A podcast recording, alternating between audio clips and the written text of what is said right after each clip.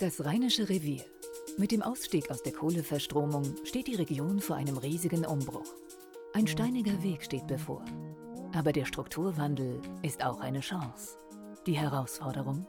Den Menschen nachvollziehbare Zukunftsperspektiven, die auch soziale Sicherheit bedeuten, verständlich aufzuzeigen.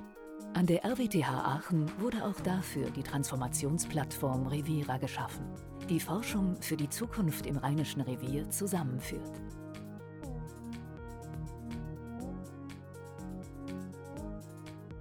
Hallo und herzlich willkommen zu Erzähl's mir RWTH, dem Strukturwandel-Podcast der RWTH Aachen. Mein Name ist Anna Bremen. Und ich bin Zoe van der Meulen und wir sprechen in diesem Podcast mit Wissenschaftlerinnen und Wissenschaftlern der RWTH über den Kohleausstieg und den Transformationsprozess im Rheinischen Revier. Heute bei uns zu Gast ist Professorin Almut Baller vom Lehr- und Forschungsgebiet Empirische Wirtschaftsforschung. Schön, dass Sie da sind. Vielen Dank für die Einladung. Wir sprechen mit Ihnen gleich über den Arbeitsmarkt im Revier, den Strukturwandel, die Jobs der Zukunft. Davor ähm, starten wir aber wie immer mit unserer Einstiegsfrage. Wenn Sie an das Rheinische Revier denken, welche drei Begriffe kommen Ihnen da als erstes in den Sinn? Starke Umbrüche, große Chancen und große Risiken. Welchen der drei Begriffe würden Sie denn am stärksten gewichten, wenn man jetzt von den Chancen und Risiken spricht? Gibt es da aus Ihrer Forschung etwas, wo Sie hintendieren, was vielleicht die Zukunft am ehesten bringt? Also ich denke, man sollte immer optimistisch bleiben. Ich bin ja Wirtschaftswissenschaftlerin und wir sind generell, glaube ich, eher optimistisch eingestellt, was ein Markt zum Beispiel oder eine Gesellschaft zu leisten vermag. Also wenn man sich zum Beispiel gerade in der letzten Vergangenheit anschaut, wie die Corona-Krise gemeistert wurde, auch weil eben Märkte sehr gut funktioniert haben oder sich sehr gut angepasst haben ähm, und auch Arbeitsmarktproblematiken relativ gut abgefedert wurden, kann man, denke ich, optimistisch sein. Wie verändert sich denn der Arbeitsmarkt im Zuge des Strukturwandels? Ah, da muss man vielleicht erstmal ganz vorne ansetzen, sich überlegen, was Strukturwandel eigentlich ist letztendlich gibt es ja immer Wandel, also ökonomischen Wandel, gesellschaftlichen Wandel die ganze Zeit. Und ähm, was man unter ökonomischen Gesichtspunkten als Strukturwandel bezeichnet, ähm, sind zunächst eigentlich zwei Dinge. Zum einen sind das äh, wirklich große, langfristige Verschiebungen, die ähm, auch immer so bleiben werden, also sich nicht zurückdrehen lassen ähm, die häufig mit technologischem Fortschritt zu tun haben. Also man kennt diese Beispiele Automatisierung, Digitalisierung oder wenn man noch weiter zurückgeht in die Vergangenheit, so ähm, Informations- und Telekommunikationsrevolution ähm, im Prinzip, die es ähm, Ende des letzten Jahrhunderts gab. Das sind dann immer technologische Fortschritte, die im Prinzip die Produktionsstrukturen komplett ändern und Preisvorteile haben. Also viele Sachen werden dann günstiger oder effizienter dann werden diese Sachen mehr nachgefragt, also zum Beispiel digitale Produktionsstrukturen, und dann verschiebt sich eben die industriellen Strukturen in eine bestimmte Richtung. Manchmal sieht man dann eben auch Verschiebungen zwischen Industrien oder Innenindustrien oder zwischen Sektoren. Also was natürlich alle kennen, das sind diese ganz großen Bewegungen von der Agrarökonomie zur Industriegesellschaft und Dienstleistungsgesellschaft. Das sind ganz große, langfristige Bewegungen, die man sieht. Und das sind eigentlich die beiden Aspekte von Strukturwandel. Und wenn man jetzt über das Rheinische Revier nachdenkt, dann äh, da, kommt da alles so ein bisschen vor. Also zum einen ähm, gibt es natürlich technologischen Fortschritt, der es erstmal ermöglicht, Energie oder Strom vor allem nicht mehr nur mit Braunkohle herzustellen, sondern natürlich durch erneuerbare Energien unter anderem. Und der technologische Fortschritt ist auch mittlerweile so weit, dass es kurz- und sogar mittelfristig Preisvorteile geben wird. Das heißt, dass Strom aus Sonnenkraft oder Windenergie sogar günstiger sein wird. Das heißt, es wird sich automatisch verschieben, dass wir immer mehr Strom aus erneuerbaren Energien konsumieren werden und auch nachfragen werden, einfach weil es diese Preisvorteile gibt, weil es diesen technologischen Wandel gibt. Jetzt ist das Problem, dass ähm, einige Sachen, also der tatsächliche Preis von Braunkohlestrom äh, ja nicht dem wirklichen Preis entspricht, weil es so viele negative externe Effekte gibt, zum Beispiel aufs Klima. Und wenn dieser Preis, wenn das mit eingepreist wäre, dann müsste Braunkohlestrom ja viel, viel teurer sein, als er eigentlich ist. Und weil das nicht eingepreist ist, völlig zu Recht, ähm, gibt es politische Tendenzen, eben diesen Prozess zu beschleunigen und auszusteigen aus der Braunkohleverstromung. Oder Braunkohlegewinnung und dann Verstromung. Und das sind natürlich dann strukturelle Verschiebungen, die nicht nur aufgrund von technologischem Fortschritt passieren, sondern aufgrund von politischen Überlegungen oder eben Klimawandelaspekten, ähm, die, äh, denke ich, auf der Hand liegen ähm, und die dann aber bedeuten, dass man letztendlich vor allem hier im Rheinischen Revier eine ganze Industrie stoppt. Also alles, was mit Braunkohlebergbau zu tun hat oder mit Braunkohleverstromung zu tun hat, soll ja beendet werden und also zumindest im Moment noch äh, bis 2030, also schon in acht Jahren spätestens zu Ende sein. Und dann nimmt man natürlich eine ganze Industrie erstmal raus und die muss irgendwie ersetzt werden. Ähm, und die Frage ist, muss, wird die jetzt relativ schnell durch eine andere energieerzeugende Industrie ersetzt oder was passiert? Mhm. Äh, und da muss man sich natürlich überlegen, ja, ähm, es gibt jetzt ja nicht nur den Braunkohlebergbau selbst und die Verstromung selbst, sondern da hängen ja auch andere Industrien dran. Also es gibt so direkte Effekte und indirekte Effekte und die indirekten Effekte, das sind eben die ganzen Zulieferer, alle Branchen, die im Prinzip damit zu tun haben, dass es diese Braunkohlebranchen hier gibt oder diese Braunkohleindustrie hier gibt. Und die muss man natürlich alle berücksichtigen, wenn es um die Arbeitsplätze geht. Also man kann, man kann sich jetzt überlegen, okay, wer ist denn jetzt eigentlich betroffen von diesem Strukturwandel, von diesem politisch sehr forcierten, sehr schnellen Strukturwandel, weil es ja nicht mehr viel Zeit ähm, tatsächlich, bis das passiert. Und das sind erstmal die direkt Beschäftigten in der Braunkohleindustrie natürlich, also die im Bergbau und Verstromung ähm, arbeiten. Und das sind, wenn ich die Zahlen richtig nachgeschlagen habe, ungefähr 10.000 Menschen im Rheinischen Revier. Mhm. Aber dann gibt es natürlich die indirekten Industrien, die auch alle betroffen sind und die muss man eigentlich mitrechnen. Und das versucht man auch zu machen. Also da muss man so einen Faktor ähm, draufrechnen, um zu wissen, wie viele Leute da denn betroffen sind. Und die sind regional sehr unterschiedlich. Also zum Beispiel, wenn man jetzt Düren anschaut, da ist der Faktor bei fünf. Also da sind einfach sehr, sehr viele Menschen betroffen. Und in anderen Teilen des Rheinischen Reviers ist dieser Faktor niedriger. Also da ist der vielleicht nur bei 1,4 oder 1,5. Mhm. Also von daher ist selbst im Rheinischen Revier, die, das ist ja gar nicht so sehr groß, ne? also im Prinzip lokal eingegrenzt zwischen Aachen und Köln, ähm, sind die Unterschiede, die Beschäftigungseffekte sehr unterschiedlich, je nachdem, wie nah sie eben dran sind an diesen Branchen oder nicht.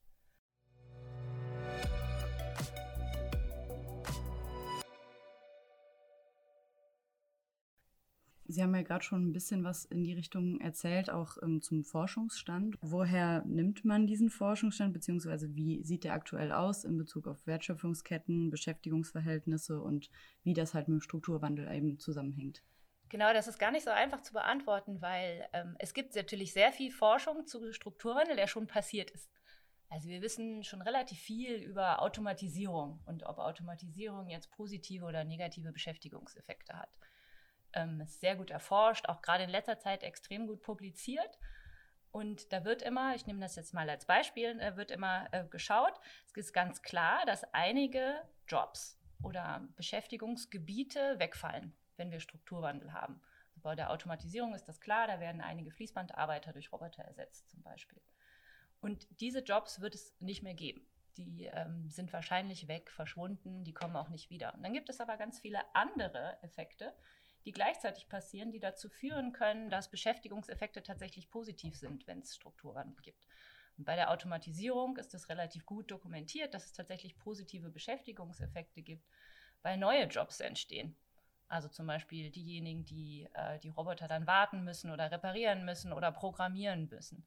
Und wenn da mehr neue Jobs entstehen als alte äh, verloren gehen, dann gibt es positive Beschäftigungseffekte. Die Frage ist jetzt, natürlich, oder die Preisfrage ist, was passiert jetzt im Rheinischen Revier? Und das hängt von extrem vielen Faktoren ab und kann in dem Sinne auch noch nicht so gut beforscht werden, weil es ja gerade erst passiert. Das liegt ja noch nicht zurück. Wenn ich jetzt die Automatisierung beforsche, dann kann ich mir Statistiken angucken, Daten angucken, Empirie, ähm, empirische Forschung machen, mhm. ähm, die Dinge auswerten und kann dann hinterher sagen, es hat funktioniert oder es hat nicht funktioniert. Die Herausforderung im Rheinischen Revier ist jetzt, passiert gerade jetzt. Und wir würden natürlich jetzt gerne sagen können, was passiert. Aber die Daten haben wir zum Teil noch nicht. Also wir können zwar versuchen, Aussagen zu treffen, aber wir können nicht perfekte Aussagen treffen, ob es gelingen wird oder nicht. Was man aber natürlich machen kann, ist, man kann sich die Erfahrungen aus bisherigem Strukturwandel anschauen, was ist ähnlich, was ist anders und versuchen abzuschätzen, was sind denn Voraussetzungen dafür, dass es gelingen könnte und Probleme, wo es nicht gelingen könnte. Welche sind das? Was sind Faktoren, dass das gut gelingt oder auch weniger gut? Genau, also das hat da zum einen ähm, erstmal damit zu tun, ob man jetzt eine kurzfristige, eine mittelfristige oder eine langfristige Perspektive eingehen möchte. Kurzfristig ist, glaube ich, ziemlich, ziemlich klar auf der Hand, der Braunkohlebergbau wird verschwinden. Das heißt, wenn ich eine Tätigkeit ausübe, die sehr stark damit verbunden ist und also jetzt nur um es plastisch äh, auszudrücken, ist, glaube ich, klar, ne, man stellt sich so einen, äh, Braunkohle-Baggerfahrer innen vor, zum Beispiel diese Tätigkeit wird es nicht mehr geben. Ne? Die, die, Personen, die diese riesigen Bagger fahren, die wird es äh, tatsächlich nicht mehr geben. Da sind natürlich noch andere Berufe in diesen Branchen. Also man kann sich die Statistik anschauen in Bergbaubranchen zum Beispiel und gucken, was diese Leute machen. Und die BaggerfahrerInnen, die sind zum Beispiel häufig auch Schlosser oder sind ausgebildete Schlosser. Und das heißt natürlich, sie haben etwas gelernt, was in gewisser Weise übertragbar ist, vielleicht in andere Richtungen zwar nicht so speziell ausgebildet für diesen einen Beruf des Braunkohlebaggerfahrers, aber irgendwie übertragbar in, in andere Bereiche. Und davon wird es entscheidend abhängen, wenn man sich die kurzfristigen Effekte anschaut, ja, ob diese Fähigkeiten, Tätigkeiten, das, was die Leute können, auch wenn sie es nicht ganz so speziell mehr ausführen können für den Beruf, den sie jahrelang gemacht haben, ob man das übertragen kann in andere Bereiche. Und davon werden die kurzfristigen Arbeitsmarkteffekte abhängen. Und dann gibt es natürlich Personen, die in diesen Branchen arbeiten, bei denen man sich leichter vorstellen kann, dass man sie vielleicht woanders beschäftigen kann, weil sie in der Organisation sind, in der Verwaltung zum Beispiel arbeiten oder eben Dienstleistungen machen, die irgendwie übertragbar sind in andere Bereiche. Und das, das wird ganz entscheidend sein für die kurzfristigen Effekte. Mhm. Und für die mittel- oder langfristigen Effekte hängt es natürlich sehr davon ab, wie die Wirtschaftsstruktur im Rheinischen Revier aussehen wird und was dann gefragt ist an Fachkräften zum Beispiel oder auch an gut ausgebildeten Personen. Und wenn die ähnlich ist oder sehr industriell geprägt sein wird, so wie es jetzt eigentlich ist, dann wird der Schritt ein relativ kleiner sein, die Leute zu integrieren. Wenn ähnliche Strukturen ähm, können natürlich besser absorbieren, was vorher war. Wenn, die, wenn das aber sehr weit weg ist, und das kann, kann gute Gründe dafür geben, dass man etwas ganz Neues aufziehen möchte, natürlich.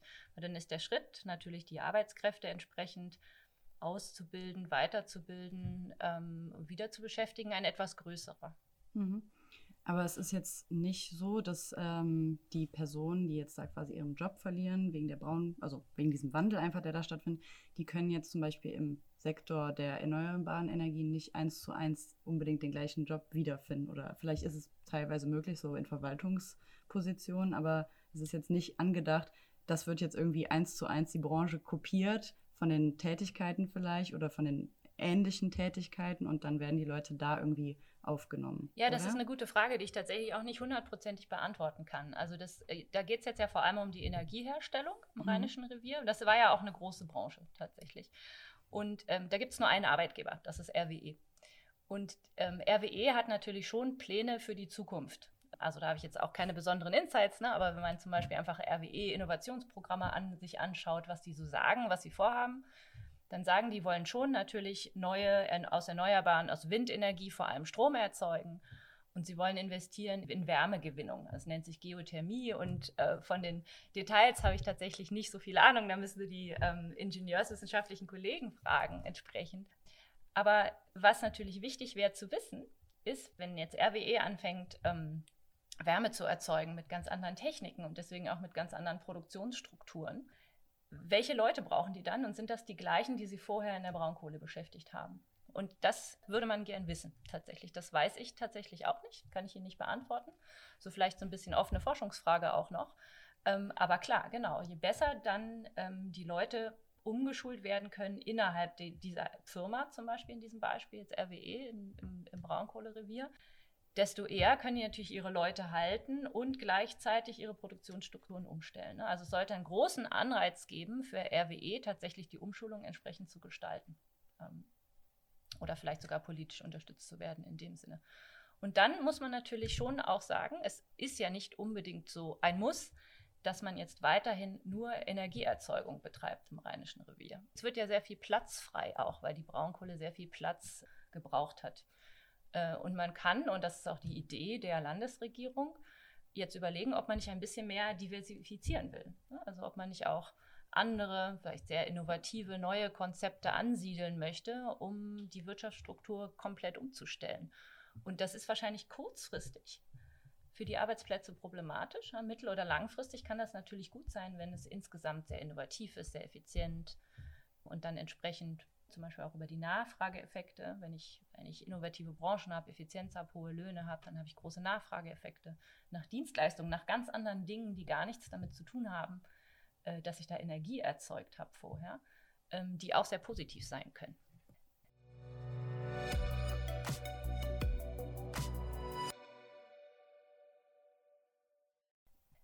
Welche Branchen könnten denn der zukünftige Motor sein in der Region?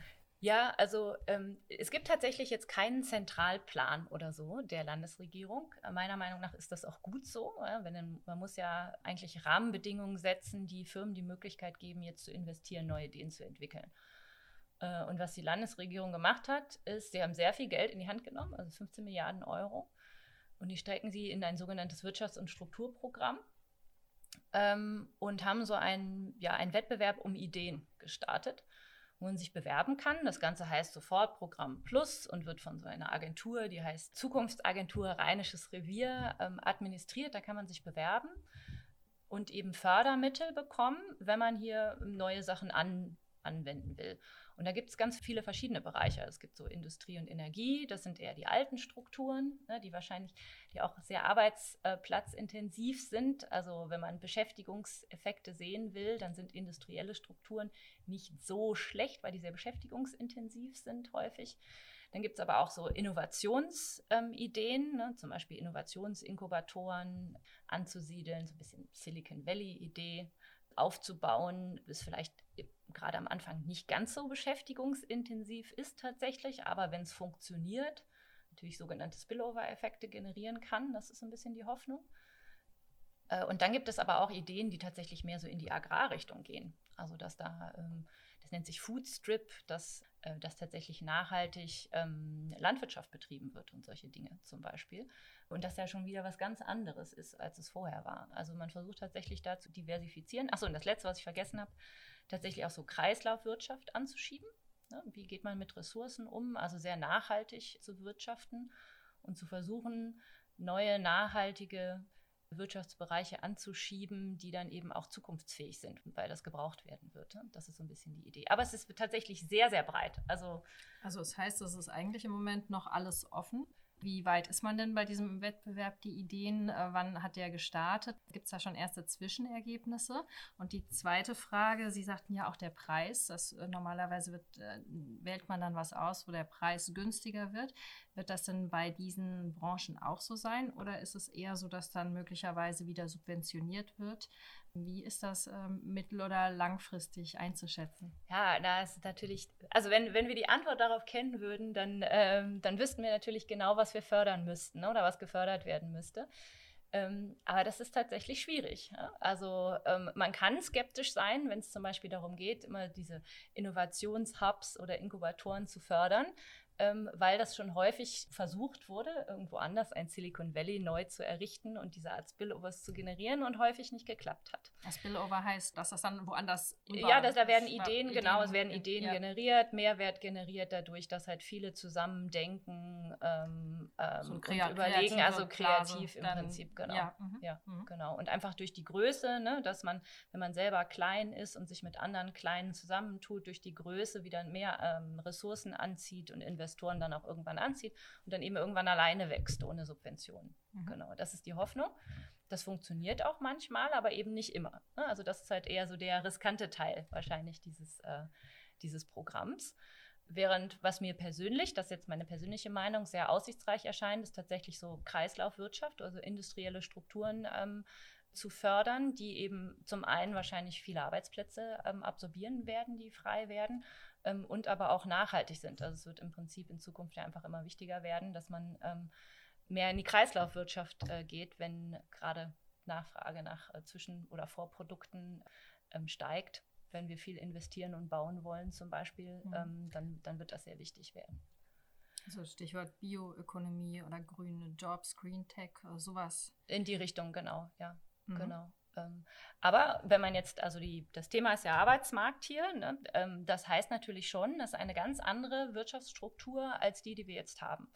Äh, und da muss man natürlich überlegen, wo kommen denn die Leute her, die da arbeiten. Also wenn es jetzt zum Beispiel sehr viele hochqualifizierte äh, Jobs geschafft werden sollen, dann ist natürlich ein äh, möglicher Produzent von hochqualifizierten zukünftigen Arbeitnehmern die RWTH. Also im Prinzip ähm, ist das schon auch Auftrag an die RWTH, die äh, entsprechend die Leute auszubilden und dann es möglicherweise eine Möglichkeit gibt für diese Menschen auch hier in der Nähe oder der Studenten jetzt noch ähm, später hier zu bleiben und zu arbeiten. Und die Frage wäre halt eben, was passiert mit den anderen Jobs, mit den mittel- und mit den niedrig qualifizierten Jobs? Ne? Werden die absorbiert durch Dienstleistungen oder gibt es da auch industrielle Strukturen, die eben den Schlosser, jetzt als Beispiel, ne, der mal Baggerfahrer war oder eben die Ausbildung in Richtung Bergbau gemacht hat, auch beschäftigen können. Und äh, da scheint mir so eine Idee wie die Kreislaufwirtschaft eine ganz gute Hybridlösung zu sein, die vielleicht beide, beide Seiten ganz gut ähm, abdecken kann, möglicherweise.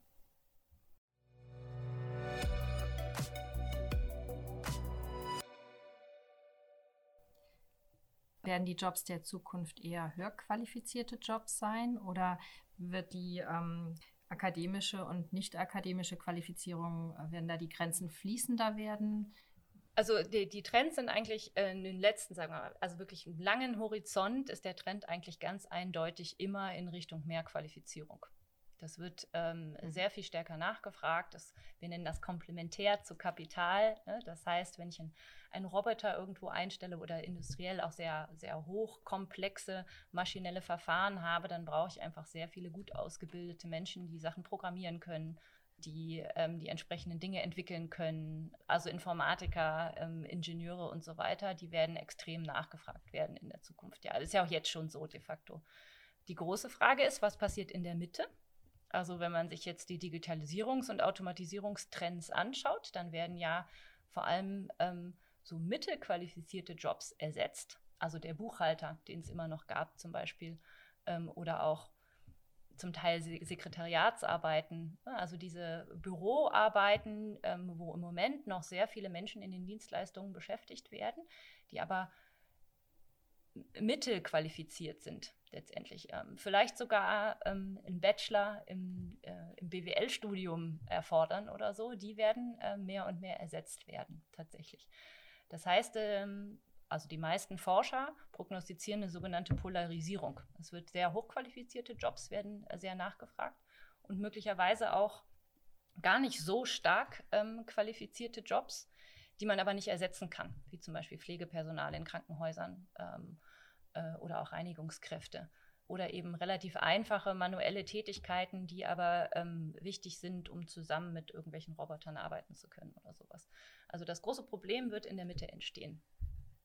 Wie ist denn die längerfristige Bilanz? Da gibt es ja auch wilde Zahlenspiele. Ne? Sie sagten von, glaube ich, 10.000 Jobs die originär jetzt in der Branche arbeiten, plus eben dann noch die ganzen Jobs, die dranhängen, Dienstleister, Zulieferer und so weiter.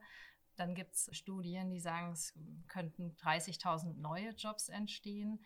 Wie verlässlich sind denn solche Studien und was ist denn eine realistische Einschätzung am Ende in 10 oder 20 Jahren, äh, wenn man eine Bilanz ziehen wird? Ich bin persönlich wahrscheinlich immer sehr skeptisch, was so Vorhersagen angeht, aber es ist einfach unglaublich unsicher, das vorherzusagen. Also egal, welche Zahl Sie hören, da ist ein großes Unsicherheitsband drum, auf jeden Fall. Man kann natürlich sagen, natürlich, wenn sich eine neue Firma hier ansiedelt, die werden erstmal so und so viele Jobs schaffen und die stellen vielleicht zwei Sekretärinnen ein und vier Schlosser oder ähm, keine Ahnung. Das kann man natürlich sehr deutlich beziffern. Aber die sogenannten Multiplikatoreneffekte, die dadurch entstehen, die sind sehr, sehr schwer abzuschätzen. Also wo fragen die nach, ne? wo kaufen die ein, welche Branchen sind damit, haben damit zu tun. Also man kann sich natürlich schon für bestehende ähm, Branchen oder Wirtschaftsbereiche anschauen, wie sind die vernetzt, also wer liefert zu, an wen wird geliefert, so Input-Output-Netzwerke nennt man das. Die kann ich mir anschauen für, für Dinge, die es schon gibt, kann ich das sehr gut machen. Und dann kann ich ungefähr abschätzen, okay, also wenn ich ähm, eine ungefähre Größe einer Branche hier ansiedel, dann gibt es diese Effekte eben dadurch, dass welche zuliefern und welche ähm, abnehmen. Und das sind dann diese Multiplikatoren, äh, Beschäftigungsmultiplikatoren, die man sich manchmal anschaut. Die, die, die kommen im Prinzip ausschließlich aus diesen Input, Output, Vernetzung, die es schon gibt. Weil wir ja ganz schlecht sagen können, wie die in der Zukunft aussehen. Das heißt, je neuer Industrien sind, ähm, die wir vielleicht noch nicht gut kennen ähm, und wo wir noch nicht so viel Erfahrungswert haben, desto unsicherer sind natürlich diese Vorhersagen. Was aber nicht unbedingt heißt, dass das nicht sehr beschäftigungswirksam sein kann am Schluss. Aber das macht es in gewisser Weise schwieriger, diese Dinge abzuschätzen. Und wenn man jetzt sagt, man will sehr diversifizieren im Rheinischen Revier, man hat ganz viele verschiedene Branchen, dann müsste ich mir im Prinzip für alle diese verschiedenen Branchen ja anschauen, wer liefert zu und wer nimmt ab. Und je unsicherer ich mir bin, wie diese Mischung am Schluss ist, desto unsicherer bin ich natürlich auch, was die, was die Schätzung angeht. Es kann natürlich trotzdem sinnvoll sein, eine Art Diversifizierungsstrategie zu haben, weil wenn eine Sache nicht so gut funktioniert, funktionieren wieder andere. Ne? Also von daher müssen ganz viele verschiedene Dinge in diese Prognose rein. Und ich wäre immer vorsichtig, wenn irgendjemand eine bestimmte Zahl verspricht, weil das einfach sehr unsicher ist. Aber man kann natürlich schon sagen, also wenn, wenn ich jetzt entscheiden müsste über die Fördermittel und jemand hätte einen guten Plan und sagt, es würde etwas würde gut passen zur Wirtschaftsstruktur, die schon da ist, dann weiß ich ja, die Dinge, die, die Abnehmer und die Zulieferer, die sind zum Teil schon da. Das heißt, es wird einfach sehr schnell ähm, laufen. Und wenn ich dann in mittelfristigen Effekten interessiert bin, dann wäre das im Prinzip etwas, was ich eher fördern würde vielleicht, ähm, als etwas Alternatives oder wo ich, ne, wo zumindest, oder vielleicht würde ich das nicht eher fördern, aber ähm, ich, ich, ich könnte zumindest ähm, davon ausgehen, dass das relativ gut laufen wird, wäre ich bei anderen Sachen mehr anschieben muss ne, und sich diese Strukturen erst entwickeln müssen. Hm. Entsprechend. Ein kleiner Sprung thematisch, vielleicht nicht ganz Sprung, aber vielleicht eine ganz gute Überleitung. Es gibt ja das äh, Riviera-Projekt, an dem Sie äh, mitarbeiten. Das heißt ja Jobs ohne Kohle, heißt es so?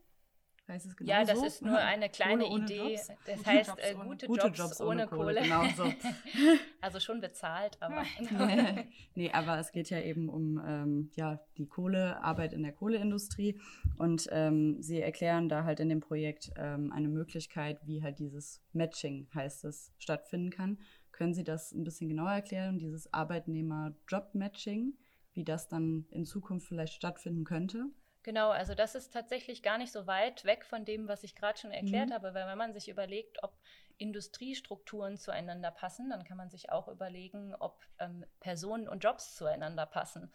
Äh, das geht im Prinzip zurück auf drei Nobelpreisträger, Diamond, Mortenson und Pissarides, die gesagt haben, naja, wenn wir uns die Welt mal anschauen, dann stellen wir ja eines fest, es gibt gleichzeitig Firmen, die suchen, also offene Stellen, und Leute, die Arbeit suchen warum finden die nicht zueinander? Es wäre doch offensichtlich so, dass die offenen Stellen von den Arbeitslosen besetzt werden. Und ähm, ich denke, es ist total intuitiv. Ne? Gibt es mehrere Gründe für. Das eine ist, ich brauche natürlich Zeit, um eine offene Stelle zu finden. Das ist im Prinzip der Beitrag der Nobelpreisträger. Weil wenn man das erweitert, dann gibt es natürlich ganz viele Gründe, warum diese beiden, also Arbeitsangebot und Arbeitsnachfrage, nicht zusammenpassen äh, oder nicht zusammenfinden. Und warum können die nicht passen? Also die können nicht passen, weil wenn ich am Universitätskrankenhaus Aachen einen Krankenpfleger suche, ich eben nicht den Baggerführer aus dem Rheinischen Revier einstellen kann. Ganz offensichtlich, ja? weil er ist nicht dafür ausgebildet, dem fehlt die Qualifikation. Also dieses Qualifikationsmismatch nennen wir das, führt dazu, dass gleichzeitig gesucht wird und ähm, Arbeitslose bestehen. Regionale Unterschiede können auch der Fall sein. Ne? Also wenn zum Beispiel irgendwo anders, weiß nicht, in den Großstädten in, in Köln oder in München wird eine Erzieherin gesucht, dann bringt es nichts, wenn die eigentlich hier ein Haus hat und, ähm, und nicht weg kann. Ne? Also vielleicht kann man aus dem Rheinischen Revier noch ganz gut nach Köln reinpendeln. Ne? Also Mobilität ist so, so ein Stichwort, das hier helfen kann. Aber wenn die Distanzen zu weit sind, dann geht das natürlich nicht. Und deswegen ist es schon wichtig, wenn, wenn man darüber nachdenkt, welche Wirtschaftsstrukturen hier da sind, ähm, dann steht da eine gewisse Arbeitsnachfrage. Und passt sie dann auch zum Arbeitsangebot? Oder wenn sie nicht passt, was erstmal langfristig nicht dramatisch Schlimmes. Wie kommen wir dahin, dass, die, dass es die Leute auch gibt? Mhm. Ähm, entsprechend. Ne? Und das nennt man Matching, also dass man, dass man eben, dass es kein Selbstläufer ist, zu sagen, wir bauen hier eine große Fabrik und dann sind alle Arbeitsmarktprobleme gelöst, sondern äh, das muss schon auch passen zu dem, was angeboten wird. Und es gibt ja schon Mittler, also Mittler zwischen Arbeitsnachfrage und Arbeitsangebot sind, ist zum Beispiel die Bundesagentur für Arbeit äh, oder private Jobportale, ähm, ne, Monster, alles Mögliche. Ähm, äh, was vor allem auch gerade durch das Internet sehr befördert wurde, dass es diese ähm, Stepstone, ne, diese privaten Anbieter gibt, die natürlich genau das versuchen. Ne? Die versuchen das zu vermitteln, eben dieses, dieses Match hinzukriegen und möglichst gut hinzukriegen. Und die Schwierigkeit ist jetzt, wenn wir über das Rheinische Revier nachdenken wieder, das passiert ja erst jetzt. Ne? Das heißt, wir können, was ziemlich gut funktioniert ist, man kann jetzt schauen, wo es Bedarf, wo ist Angebot und wie kriege ich die möglichst gut zusammen. Wie kann ich umschulen? Ähm, zum Beispiel Ne, ähm, wie kriege ich jemanden, also das ist ja auch eine private Firma, würde darüber nachdenken, wie kriege ich jemanden dazu, bei mir zu arbeiten? Ne, ähm, zahle ich die Umzugskosten zum Beispiel, mache ich den mobiler, ähm, stelle ich ähm, Kinderbetreuungsangebote bereit oder was auch immer. Das ist relativ einfach, wenn ich Bedarfe jetzt vergleiche mit ähm, Angebot jetzt. Aber beim Rheinischen Revier müssen wir in die Zukunft gucken wieder. Ähm, und das macht es in gewisser Weise schwierig, weil diese Lücken oder dieses Mismatch, das wird sich erst dann auftun, wenn tatsächlich gesucht wird. Ähm, und wenn, wenn die Suchenden, also die Firmen, die da anfangen zu arbeiten, überlegen, oh, wen brauche ich denn eigentlich? Und es ist von der politischen Sicht her eigentlich zu spät. Das heißt, man müsste sich jetzt überlegen, welche Arbeitsnachfrage entsteht denn eigentlich oder welches Mismatch wird entstehen. Und darauf müsste man hinarbeiten. Das ist die Idee dieses Projektes erstmal müsste man sich überlegen, welche Arbeitsnachfrage entsteht überhaupt ähm, in der Zukunft und nicht heute. Und wie arbeiten wir dahin, dass die Leute möglichst gut dahin passen? Also zum Beispiel als Ausbilder RWTH. welche Jobs werden in der Zukunft gebraucht? Ne? Oder als Arbeitsagentur. Die Arbeitsagenturen Düren, also im Rheinischen Revier, haben sich, glaube ich, auch schon zusammengeschlossen. Die müssten sich jetzt überlegen, welche Möglichkeiten zur Umbildung oder Weiterbildung müssten wir denn in die Wege leiten, um eben diese Struktur der Zukunft, die Wirtschaftsstruktur der Zukunft möglichst passend ähm, oder der, ja, die Leute passend zu machen dafür ne? oder fit zu machen dafür, damit sie auch Chancen haben. Mhm. Sie ähm, kreieren dann ein Instrumentarium für dieses Matching und genau. arbeiten dann auch zusammen oder gibt es dann ein bestehendes Netzwerk von Akteuren eben an der Hochschule oder im Revier oder bei diesen Ja, ich versuche das gerade aufzubauen, genau, weil das Problem ist ja, man muss die Leute zusammenbringen. Also man muss zum einen die Arbeitsnachfrage abschätzen, das ist tatsächlich fast das Schwierigste. Also ich erhoffe mir da Einsichten von den Leuten, die hier tatsächlich in diesen innovativen neuen Konzepten arbeiten, also Kreislaufwirtschaft zum Beispiel können die mir hoffentlich sagen, was genau da gebraucht wird oder was genau gemacht wird.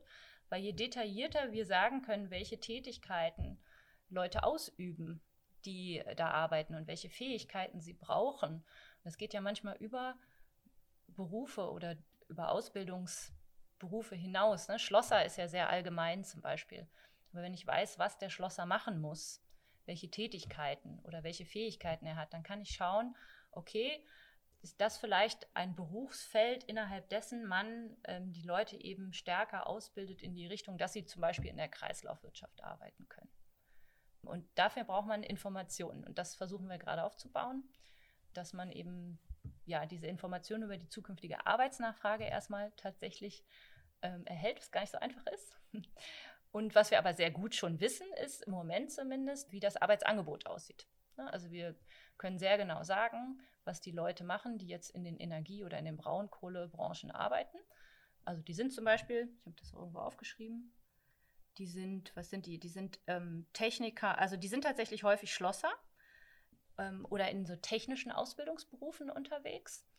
Äh, wir wissen auch, was die häufig machen, also ob die zum Beispiel viele reparieren und, und instand halten oder ob die eher bedienen. Das sind ja unterschiedliche Tätigkeiten und können deswegen relativ gut sagen, was die Leute können. Und dann müssten wir das nur noch matchen. Ähm, das würde man numerisch mit so einem Distanzmaß machen, aber das sind Details. Also man würde versuchen, das irgendwie zu matchen. Die, diese komplexen Tätigkeits- und Fähigkeitsfelder mit ihrer entsprechenden Gewichtung. Wie häufig mache ich das? Oder wie wichtig ist das in einem bestimmten Beruf? Ähm, ähm, und das könnte man matchen bei dem, was gefragt werden wird, Nachfrage, und dem, was es schon gibt. Genau, das ist die Idee. Mhm. Und das ist gerade quasi ein laufendes Projekt. Das läuft ja, genau. Mhm. Also es läuft auch noch an. Wir sind ein bisschen ausgebremst worden durch die Corona-Pandemie. Mhm. Aber es ist nur eine Idee von vielen, wie man das ähm, Rheinische Revier vor, voranbringt in dieser ganz tollen Initiative Riviera, mhm. die sich zum Beispiel auch bemüht, den Dialog mit den Bürgern zu finden und einzubinden, die Leute, die tatsächlich im Revier sind, dass wir nicht als schlaue im Elfenbeinturm sitzende ähm, Forschende, denen sagen, was zu machen ist, sondern dass man die eben auch einbindet in die Prozesse und so. Das ist auch ein, ein ganz zentrales Anliegen von Riviera und das machen die Kollegen sehr gut.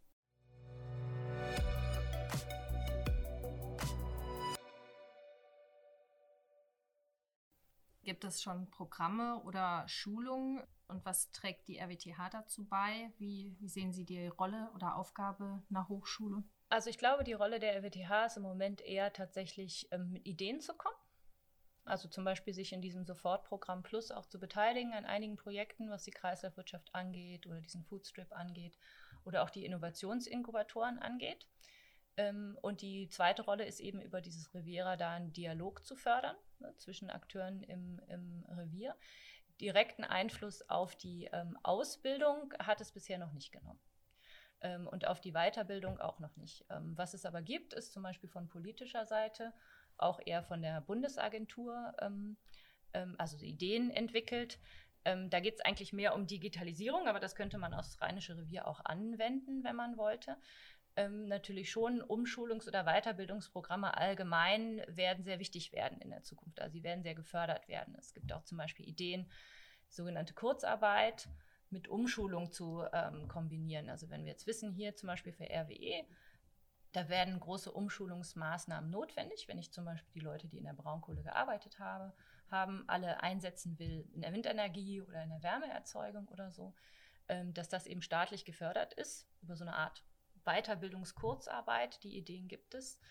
Ähm, und dass der Strukturwandel so begleitet werden soll. Also das ist, das ist eine Idee, die gibt es zentral von der Bundesagentur und die würde hier auch ganz gut passen, eben für die Betriebe, die bleiben ne, und die sich ändern wollen. Kann es sein, dass man, dass dann Arbeitnehmer oder eine Arbeitnehmerin in Zukunft ähm, sich öfters auch mal umschulen oder weiterqualifizieren muss oder generell flexibler sein muss als jetzt der Bergarbeiter vor 50 Jahren? Genau, also das ist eine Tendenz, die beobachtet man ganz allgemein ähm, überall, dass es tatsächlich so sein wird, dass sich Berufe immer schneller verändern. Also es gibt ganz gut, gute Forschung dazu, die eben genau diese Sachen anguckt, wie Tätigkeiten, Fähigkeiten, die man innerhalb von bestimmten Berufen braucht, auch über die Zeit und wie, wie schnell sich das verändert oder wie eben neue Berufe entstehen, neue Berufe, äh, neue, also tatsächlich neue Berufsfelder entstehen und Berufe entstehen, die es vorher gar nicht gab und andere eben wegfallen, obwohl die eigentlich im Vergleich ähnlich sind, also sich im, im Prinzip verändern. Das kann man sehr schön sehen in den Daten und das heißt ganz eindeutig, ja. Ähm, also Weiterbildung über die ursprüngliche Ausbildung hinaus wird in der Zukunft sehr, sehr wichtig werden, um sich eben um so, das ist ja mal so ein Schlagwort, ne, aber um eben Arbeitnehmer resilient zu machen tatsächlich, muss es eben diese Weiterbildungsprogramme geben. Wäre es denn dann nicht auch für die Zukunft, also Sie hatten ja vorhin schon mal gesagt, es ist eigentlich wichtig, dass zum Beispiel die RWTH Fachkräfte ausbildet, also dass halt auch wirklich hochqualifizierte ähm, ja, Personen ausgebildet werden. Aber ist es dann nicht irgendwie auch durch diesen Flexibilitätswandel ähm, auch wichtig, dass es viele Allrounder gibt? Also dass es halt eine vielleicht eine sehr übereinstimmende Allgemeinbildung gibt, dass halt viele Leute an verschiedenen Stellen eben irgendwie eingesetzt werden können? Ja, das ist eine gute Frage. Die Frage ist immer, was macht einen resilient ne? oder was mhm. macht einen zum Allrounder? Und ähm, also ich kann das jetzt nur aus dem Blickwinkel der Wirtschaftswissenschaften beantworten. Das ist sicherlich für andere ähm, Fachbereiche möglicherweise anders.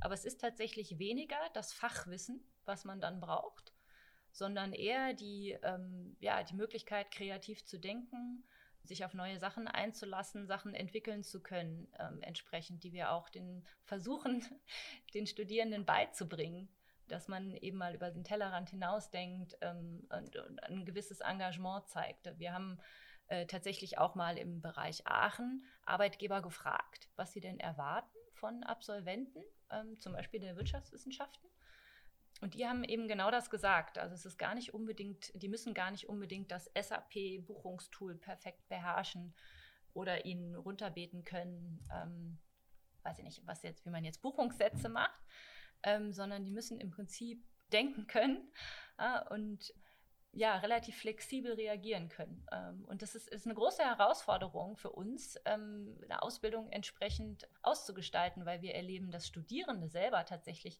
Kenntnisse sammeln möchten, weil sie glauben, dass es sie schützt gegenüber oder dass es, dass es sie auf einen besseren Stand bringt, wenn sie in, anfangen, im Unternehmen zu arbeiten. Aber wenn sie dann anfangen, im Unternehmen zu arbeiten, dann sind, das, sind diese Dinge relativ schnell obsolet oder sie müssen sich eben doch anpassen auf andere Tools, die da sind und auf Gegebenheiten, Restriktionen, die überall vorhanden sind. Und äh, deswegen ist tatsächlich, vielleicht gilt das für andere Fachrichtungen auch, aber ähm, das Wichtigste, was man mitbringen muss, um resilient zu sein, tatsächlich diese Eigenschaft oder der Willen, neue Sachen auszuprobieren, andere Sachen auszuprobieren und sich tatsächlich zu verändern auch immer weiter. Und äh, das ist anders als noch vor einigen Dekaden auf jeden Fall. Es gibt Studien, auch Forschung dazu, was Arbeitnehmer resilient macht. Und es ist tatsächlich so, dass eine höhere Ausbildung Arbeitnehmer resilienter macht. Und zwar weniger wegen der Kenntnisse, sondern weil sie sich eben mehr damit auseinandersetzen, Lösungen zu finden für Probleme und so weiter.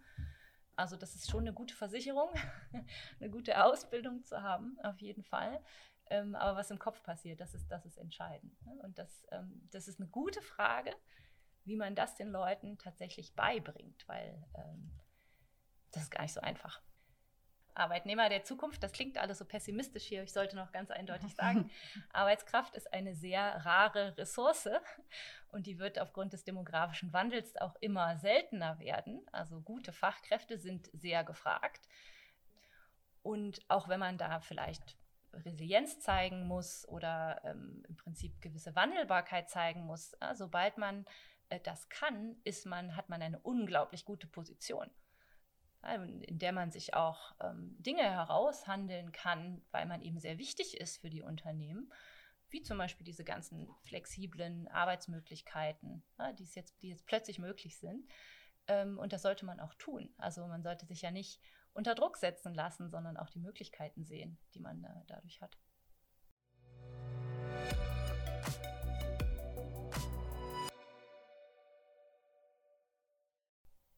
Was ist denn so das größte Mismatch oder wo das nicht passt, was gerade was angeboten wird oder vielleicht in fünf bis zehn Jahren angeboten wird und was quasi an Arbeitskraft auf dem Arbeitsmarkt gerade ist? Die größte Anzahl offener Stellen sieht man tatsächlich im IT-Bereich. Da wird gerade wahnsinnig viel nachgefragt und das Angebot gibt es eigentlich nicht. Ähm, und natürlich im Gesundheitssektor, ganz eindeutig. Ist es denn möglich oder wird es möglich sein, für jeden einen geeigneten Arbeitsplatz zu finden irgendwann mal? Vielleicht, wenn auch dieses Instrumentarium entwickelt ist, wenn da die, das Netzwerken gut funktioniert? Oder gibt es Leute, die dennoch auf der Strecke bleiben oder die vielleicht für die sich in der Region hier nichts findet? Ja, also ich denke, man sollte das realistisch sehen. Es, ist, es gibt immer eine Sockelarbeitslosigkeit. Und wenn man ähm, ähm, starke strukturelle Umbrüche beobachtet, dann gibt es natürlich Leute, die auf der Strecke bleiben. Es ist schon so, dass möglicherweise sein kann, dass nicht alle von diesen Menschen ähm, wieder eingegliedert werden können in den Arbeitsmarkt. Auch da sollte man sich ähm, Lösungen überlegen. Ähm, also dass, dass zum Beispiel ähm, ja, also entsprechende großzügige Frührent, ähm, Frühverrentungsprogramme zum Beispiel. Also wenn man sich zum, die Braun, die beschäftigt, diese 10.000 Beschäftigten in der Braunkohleindustrie anschaut, dann sind tatsächlich, ich glaube, mindestens 4.000 von denen, also ein relativ großer Anteil, sind schon relativ alt. Ähm, und da kann man sich dann fragen, brauchen wir die noch, weil es eben niemand anders gibt, anderen gibt, demografischen Wandel, ne? oder ähm, schauen wir, dass, dass wir irgendwie relativ moderat diese Leute kompensieren dafür, dass sie eigentlich nichts dafür können, dass sie ähm, etwas gelernt haben, wo sie vielleicht, als sie es gelernt haben, noch nicht wussten, dass es diesen Job später nicht mehr gibt. Äh, und man muss sich schon über Kompensationsmechanismen Gedanken machen. Ne, es kann gesellschaftlich günstiger sein, tatsächlich einige dieser Personen zu kompensieren. Also das tragen wir dann alle mit, ähm, dieses Risiko, ähm, dass, dass man diese Leute nicht wieder eingliedern kann. Und stattdessen zu setzen auf Dinge, die eben zukünftig ähm, sehr effektiv sind. Ähm, also ich denke, da muss man, äh, also man, man sollte diese Leute natürlich nicht äh, auf der Straße stehen lassen, ne, sondern muss sich eben über Kompensationsmechanismen Gedanken machen. Aber es kann durchaus sein, dass die nicht alle ähm, ähm, perfekt wieder eingegliedert werden. Ja, und ich glaube ich glaub auch, es hilft auch nichts zu sagen, dass das äh, nicht so sein wird. Wir haben so ein kleines, sagt man, Gedankenspiel, Zukunftsvision. Äh, Sie haben eben immer von dem äh, Schlosser gesprochen oder dem, dem Braunkohle Arbeit, Mitarbeiter. Ja, ich dachte, den kann man sich am besten ja, vorstellen. Genau. ähm, der zum Beispiel, ähm, wenn der jetzt ähm, bei diesem Matching-Programm teilgenommen hat, mhm. Ähm, zehn Jahre, 15 Jahre nachdem er gematcht wurde, ähm, wie geht es dem? Was würden Sie sagen? Und ähm, ja, vielleicht, wo könnte er hingematcht worden sein? Genau, also wenn, wenn wir wüssten, ne, wie, die, äh, wie die Arbeitsnachfrage in zehn Jahren aussieht oder 20 Jahren, ähm, dann wäre er da am besten untergebracht, wo er Dinge machen kann als Schlosser, die nicht so weit weg sind ähm, von dem, was er, äh, was er vorher auch jahrelang gemacht hat. Ähm, also vielleicht gibt es neue industrielle Jobs, die eben Schlosser brauchen. Ähm, vielleicht gibt es Handwerksbetriebe, die neuen Wirtschaftsstrukturen zuliefern. Also gewisse Handreparaturaufgaben äh, oder sowas ähm, ausführen, wo eben zum Beispiel Schlosser gebraucht werden, die ähnliche Tätigkeiten machen. Und ich glaube, dann ähm, wäre er, also man darf ja nie so in die Köpfe reinschauen der Menschen, aber äh, wenn er Arbeit hätte für einen vergleichbaren Lohn in einer vergleichbaren Tätigkeit, ähm, dann wäre das wahrscheinlich eine relativ milde soziale Transformation ähm, am Schluss. Denn wenn die Leute ihre Jobs behalten, bleiben sie in der Region wohnen, gehen sie weiter zum Friseur und ins Restaurant und ähm, erhalten da auch Arbeitsplätze in Dienstleistungsindustrien, die erstmal gar nichts mit der Kohle zu tun haben. Und ähm, das wäre dann schon wichtig für ihn. Ja, dann ähm, bedanken wir uns für das nette Gespräch. Vielen Dank. Vielen Dank an Seite. Und bis zum nächsten Mal. Genau, bis zur nächsten Folge. Tschüss.